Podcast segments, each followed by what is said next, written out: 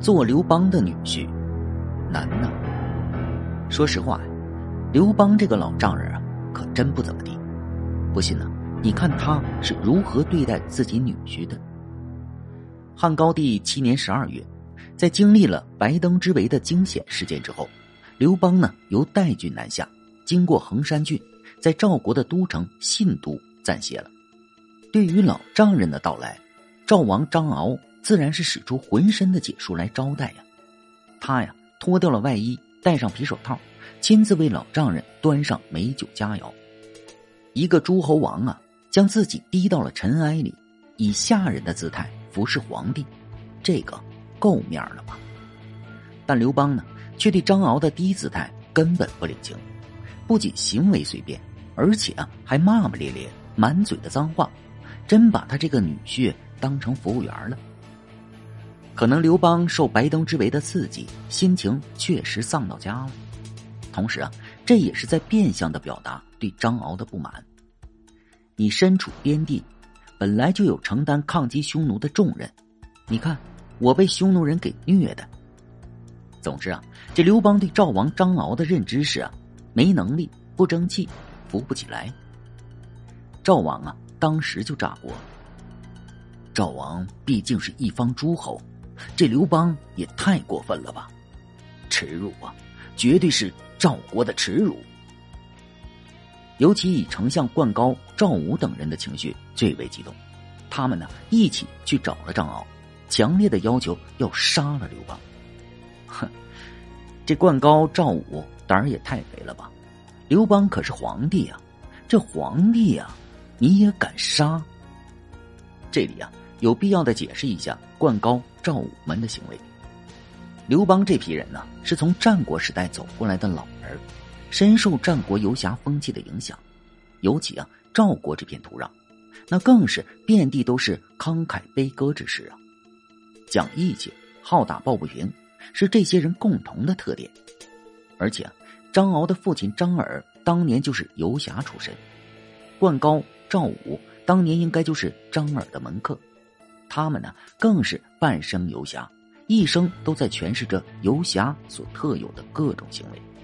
这个只是其一，最重要的是，汉帝国呢，当时是一个联合帝国，赵国与汉朝来说呀，就是一个独立的国家，有任用各级官吏的自主权，财政和军队也是独立性质的。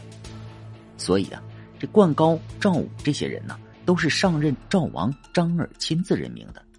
他们呢，只对赵国赵王有着强烈的认同感。说白了，当时的情况就是，皇权有限，王权独立，这才是灌高和赵武敢杀刘邦的核心原因。张敖当时的反应是啊，他用牙咬破了自己的手指，以近乎惊恐的表情对灌高他们说：“你们可千万别这么干呐！”说白了呀，张敖这人呢。一是胆小，再一个呀，他有感恩之心。当年呢，还是常山王的张耳被陈馀联合齐国田荣的势力打成了光杆司令，在他无家可归时啊，正是刘邦收留了他。这还不算，在韩信打下赵国之后呢，刘邦更是封张耳为赵王。说实话，这绝对是一个最优方案，因为啊。张耳当年呢是陪着武臣一手开拓下来的赵国，后来呢又在赵王赵歇的朝廷里啊全面打理赵国的内政。刘邦以张耳为赵王，可以迅速的整合赵国的各路资源，对稳定赵国、治理赵国都有着旁人无可替代的作用。而且啊，这俩人呢本来就是老相识了，年轻时代的刘邦呢也是游侠群体的崇拜者，所以啊。他将信陵君门客出身的张耳当做了大哥一样对待。那些年呢，刘邦在张耳家里一住可就是好几个月呀，这关系是绝对的铁。所以说，刘邦将自己和吕后所生的宝贝女儿鲁元公主嫁给了张耳的儿子，就一点儿也不稀奇了。这桩婚姻呢，不仅是刘邦和张耳友谊的见证，更是汉国和赵国的强强联合。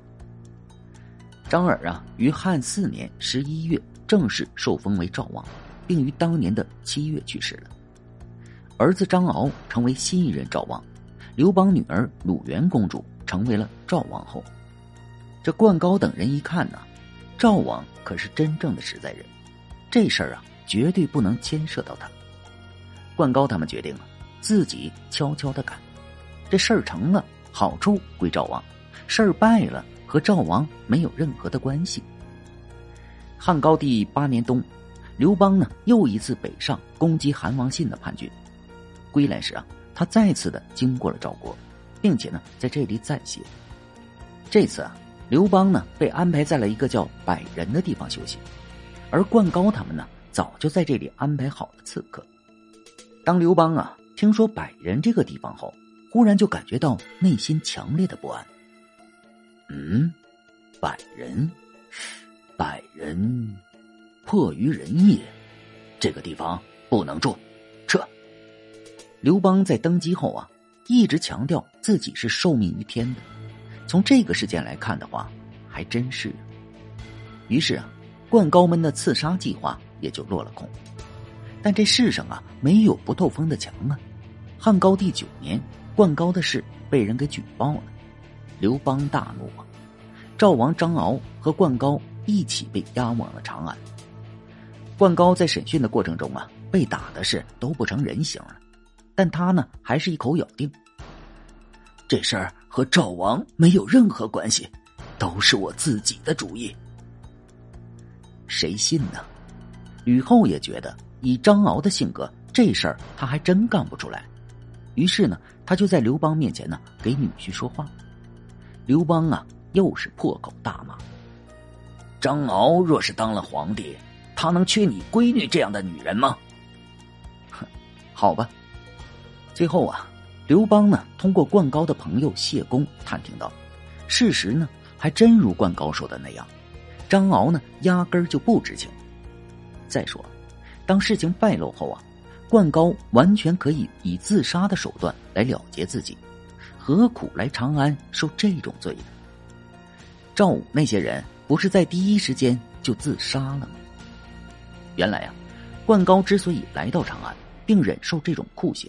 为的就是啊，澄清事实，还赵王一个清白。这个呀，确实是一个硬人呐。刘邦心里啊，也起了敬佩之情。出于游侠之间的互相仰慕啊，刘邦呢不仅赦免了张敖，而且还决定啊将灌高给赦免了。但灌高呢，却在得到张敖已经被无罪释放的消息后，直接自杀了。我刺杀皇帝的行为。毕竟是大逆不道，我还有什么脸面再活在这个世上啊？刘邦啊，更加震惊，他将和灌高一块来长安的田叔、孟叔等人呢，全部重用，全都是郡守、诸侯国丞相一类的高官呢。是的，在刘邦的认知里啊，灌高如此刚烈的人，他身边的朋友也一定不会太差。但刘邦呢，也没有再恢复张敖赵王的身份，而是直接将其降为了列侯、宣平侯。是的，诸侯王与汉王朝啊，本来就是一对天然的矛盾，无解的。刘邦将韩信、彭越这些异姓诸侯王一一的收拾之后，然后将自己刘家的子弟分封到各地，比如啊，齐王刘肥、楚王刘交，一个是自己的儿子，一个是呢自己的弟弟。刘邦的这些行为啊，其实呢是在释放一个信号：汉帝国啊正在由因公封王向因亲封王的模式切换。这张敖啊虽然是自己的女婿，但毕竟是外姓啊，刘邦啊也不放心。正好趁着这个机会，刘邦将儿子刘如意封为了赵王，哼，又解决了一个异姓诸侯王。但张敖呢，明显比韩信他们更幸运。而且啊，还被封为了列侯，平稳的度过了余生。说白了，就是因为他是刘邦的女婿，沾了一层亲而已。高后六年，张敖去世。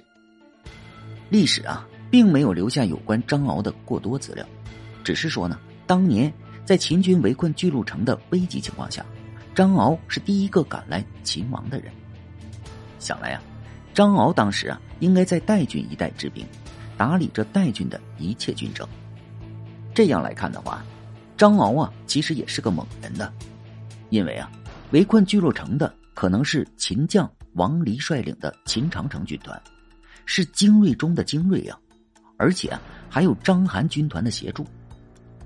局势那是相当的凶险，就连张耳的好兄弟陈馀都怂了。张敖敢在第一时间率军前去，只能证明啊，这人呢，并不如传说中的那般窝囊。但他的儿子张衍却享受了吕后执政的红利。吕后元年四月，鲁元公主去世，公元一百八十七年，吕后封张衍为鲁王。并尊宝贝女儿为鲁元太后。高后七年，吕后封张敖姬妾所生的两个儿子，张弛为新都侯，张寿为乐昌侯，以辅佐鲁王张延。再说鲁元公主，作为刘邦和吕后的宝贝女儿，鲁元公主啊，其实也是刘邦手里的一张牌，可以随时的用来助力自己的政治。鸿门宴前。刘邦和项伯喝了一顿大酒，随口呢就将鲁元公主许配给了项伯的儿子，两人呢结成了儿女亲家。由于楚汉交恶，这事儿后来啊也就黄了。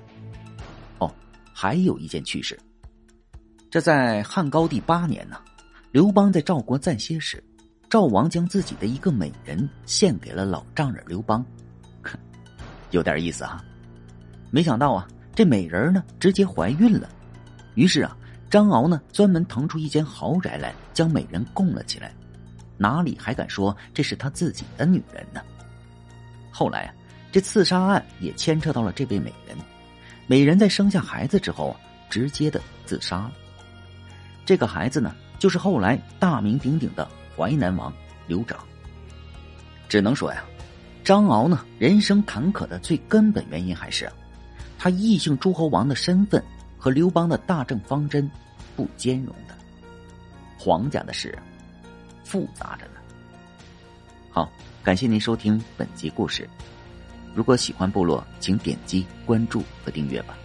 感谢您支持部落，谢谢。